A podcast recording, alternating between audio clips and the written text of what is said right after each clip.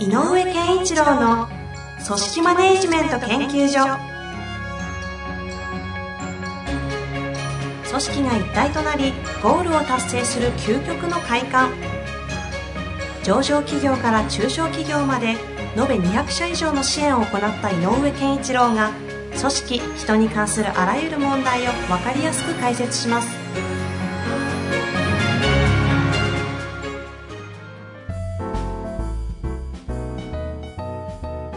こんにちは、遠藤和樹です。井上健一郎の組織マネジメント研究所。井上先生、本日もよろしくお願いいたします。よろしくお願いします。さあ、今日もご質問に早速行きたいと思います。はい。なんか不思議な質問が来てね、さっきまして。ちらっと見ましたけど。そうなんですよねちょっとなんかね、えっと、まだ、その、えっと、なんていうの、答えとしての何か用意はしてるわけいやそうでしょうね。はい。じゃあ早速、面白い。紹介したいと 思います。えっとですね、36歳のサービス業の男性からです。はいちょっと職種がわかんないんですけども、はい読みますね、まず。はい社員の高齢化で、はい。頭だけでなく体の健康面まなども不安やリスクが高まっています。はい。最新のアイディアやアプローチなど知りたいです。はい。これ何なんですかねこの背景もちょっと読みにくいところあるんですけれども。な、多分、あの、シンプルに言うと、えっと、高齢化してきているスタッフのことがあるので、それに対して何か会、組織、会社として、打つ手はあるんでしょうか？だから、で、最近もしそういうことで、えーなんかいい、いい施策をやってるようなことがあったら、なんか例としてないですか？っていう話なんじゃないかな。なるほどう。ん。と思いますね。そして頭だけじゃなく体の健康面などっていうね、うん具体的にここ書かれてますけども。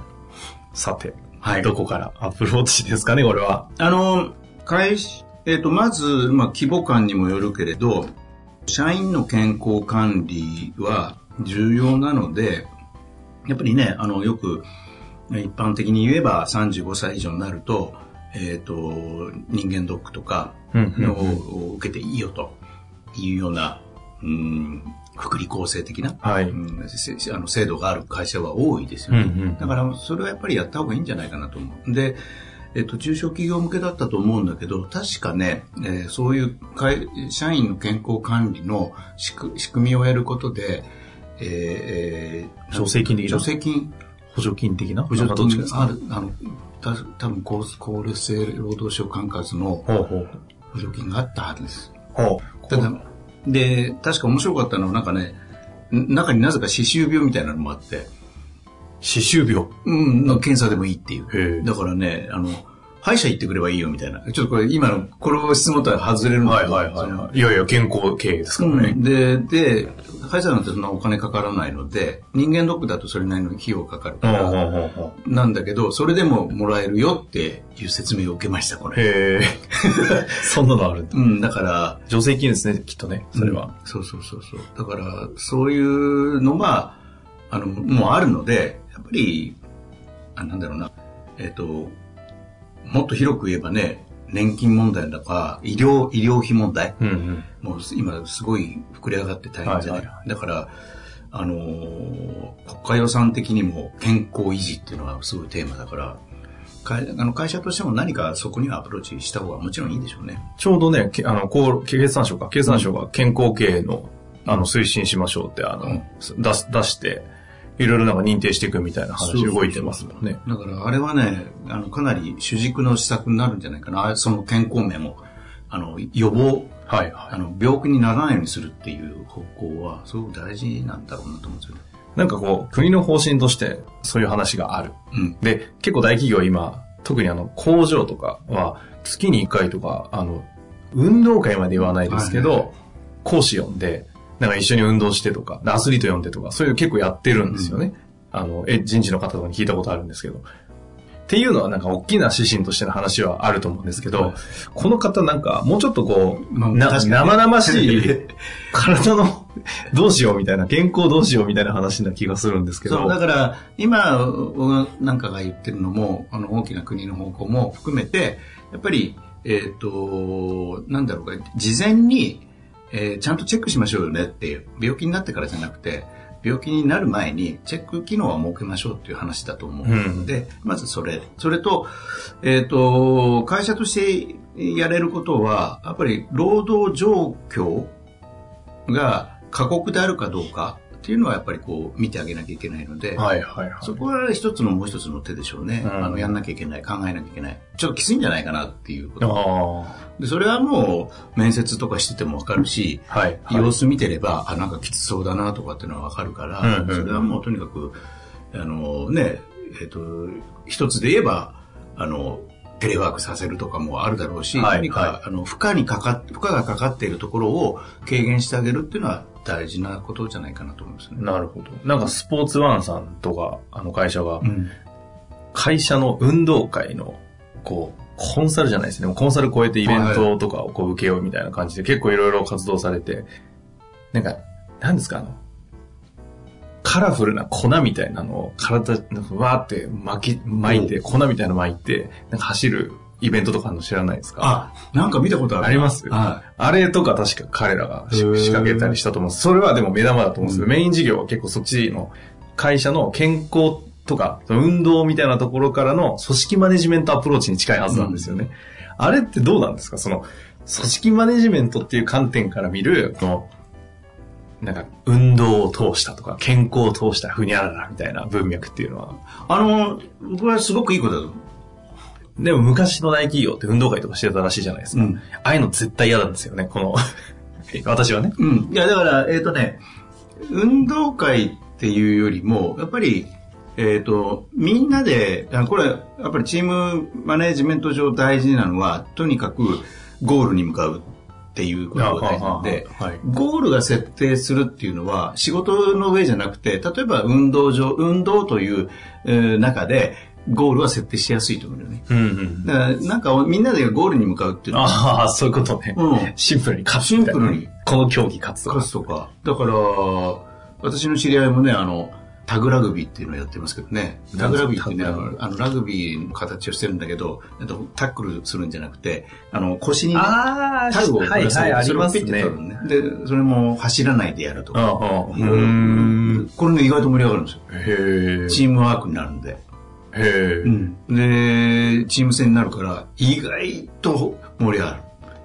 あうんやる、やると会社はみんな、これいいねって。あ。いや、ああいうのってやると盛り上がるんですよね。そうそう。だから、まあそういうのはいいんじゃないかなと思いますね。はいはいはいだから、そういう意味で、なんか単純にあの、ラジオ体操しましょうとかっていうよりは、みんなでなんかチーム戦やるみたいなうん方が、は、あっていいような気がするな。なるほど。ん。確かにね。毎朝朝礼で、じゃあラジオ体操しましょうって、うんそっち行かれると、いや、そういうことか、みたいなね。だからまあ、あの一この方が一番心配になってるのは、その、よやっぱり、要は生産性が低下してますよねと。うんうん。高齢者がになると。だからもう、生産性は低下するっていう前提は、もう入れとくしかないよね。組織として。はあはあはあだから逆に言えば、えっ、と、今、世の中の賃金カーブだって、まあ、特に60歳以上の雇用みたいなテーマがあると、50歳ぐらいからは、あの、昇給カーブが出ていく、もしくは下がっていくっていうのがトレンド曲線でもあるので給与カーブの。ね。ということは、生産性が落ちてるよねっていうことを、やっぱりどっかで感じて、それに実態に合わせると、やっぱそうなるよねっていう話だとも思うので、あやっぱり低下する生産性はもう仕方ないというふうなことは、あの、確保しなきゃいけないんじゃないかなと。あ。うん。うん。そうですよね。高齢化になる、プラス定年も伸びてて、そほら、不健康な人増えますよね、うん会社内の中で。う。で、できる幅が狭まるし、一人の。なので、まあそこは、逆に言えば、そういう人たちも雇用していこうっていうのもね、あの、えっ、と、社会の器としての会社としてはね、やんなきゃいけないとすれば、やっぱそれを、あの、悪い言葉になっちゃいけないけど、養う体力の中で養えるような制度にしとかないといけないから、うんまあ給与制度なんかも合わせ考えないと、ちょっと難しいかもしれないですね。はいはいはいはい。え、それは給与制度なんかも考えるっていうのは？あの要するにこう、高齢者が生産性が下がっている、で、えっ、と、この方心配してるみたいに、うん例えばだけど、えっ、と、労働時間を短縮してあげる、もしくは週の休暇、えー休、休日を1日増やしてあげるとかね。ああ、そういうこと具ね。体策に行くとしたら、やっぱり一人の生産性が100じゃなくなるので、そしたらその分は、えーその、それでもいてもらう。もしくは、一人でやってたものを二人でやるようなことの世界にもなるとすれば、まあ、単純に賃金が上がってっちゃったら、ああ、そっか、そっか、そっか。だからそういう制度も、あの、お互い納得した上でね、やっていくしかないかもしれない。体の健康面っていうんで、ついうっかりなんか、じゃあよくしよう、運動だとか、ちなんか治療だって言うけど、そうじゃなくて、働き方のね、方で、制度上変えていくみたいなアプローチも確かにそうですね。でも全然できるあの体力があるんだったらやってもらえばいいし、うんうんうん。だからむあの無理せずに、まあ、変な話ね。50歳以上になったら選択型で週休3日制が選べるとかね。のがある。でも僕の友達なんかもねえっ、とまあ60過ぎちゃってますけどねみんなね。でこの間あるやつが言ってたけどやっとパートになれたんだよって喜んでた。いや、もちろんもう60過ぎて、給与は前の7割とか入ってね、6割減っているから、だったらフルタイムでとかじゃなくて、時間制で、えあの自分で時間決めて行って、その分のペイでいいからっていう環境の方がいいっていうのもあるかえ。ら。それで生き生きするんですね。そう。で、まあ、彼とはあのゴルフ仲間なんで。彼はそのゴルフ代が稼ぎてければいいっていうような感覚でいたから、それも、いや、健康ですね。そう、だから でも、ですねその、やっぱり話聞いてるあとあ、ベテランとしての、やっぱりこうね、アドバイスとかっていうのは言う、すごく聞いてるみたいなはい感じなのよね、はい話聞いてると。なるほど。だから、やっぱりそういう働き方、その、体力勝負、量、量、物量勝負ではなくて、うんうん。あの、いい意味の、限られたジャンルかもしれないけど、質で勝負してるような仕事に切り替えてあげるっていうのは大事なんじゃないかなと思うんですよね。なるほどですね。ただ、それによって人が増えちゃうことが、雇えません、そんなお金ないですっていうことになってしまうと困るので、やっぱりお互いが納得できる、その、なんていうのかな、働き方の選択肢があるようなうん。状態っていうのを作ってあげればいいのかなと思いますね。まあ、ということですかね。うんちょっとこの方のご質問の、ぜひ、あの、もしお聞きになられてたら、あの、まあ、聞いてるでしょうね、質問来てる 意図をね、もうちょっと背景を教えていただけると、具体的にもアプローチできそうなので、お待ちしております。はい。まあ、というわけで今日は珍しい健康的な、うんは。でもね、あのーこれからすごい、こういう側面だけじゃなくてね、多分、えっ、と、育児介護の介護っていう部分での、えっ、と、制約を受ける人って増えてくるので、確かに。つまり、フルタイムでは働けないっていう人って増えると思うんですよね。あだからその施策はもう準備しないといけないんじゃないかなっていう。あ。はあ、はあはあはあというわけでね、はい。やってまいりましたが、今の話一瞬思い出しちゃったんですけど、ヤングケアラーって概念あるんですよね。ああのなるほど。若くして、うんかあの親の介介護とかをしなきゃいけないので、もうそれこそ社会生活のみならず、学校とかにも行けないみたいな方、数字出てて、で、ちょっと忘れちゃったんですけど、かなりの数若くいあ。て。でそこに対して若手の子が起業したんですよね。なんかその自分が同じ身だったんで、それを助けたいっていう子がいて、今なんか頑張ってるみたいなんですけど、いや今まさに介介護っていう。観点はこれ、いろんなね、人たちに及ぶので、及ぶと思いや、なんかう。で、医療施設が、えっ、と、全部賄える時代じゃないんだでよ。すよね。だから自宅で何とかしなきゃいけないこといや、なんか組織マネジメントもどこまで波及するのかわからない話になってきましたね。はい。まあ、というわけで、一旦ね、今日はこの辺りで終わりたいなと思います。本日もありがとうございましたありが。とうございました。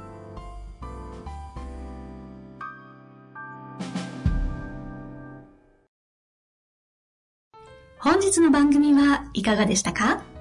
番組では井上健一郎への質問を受け付けております。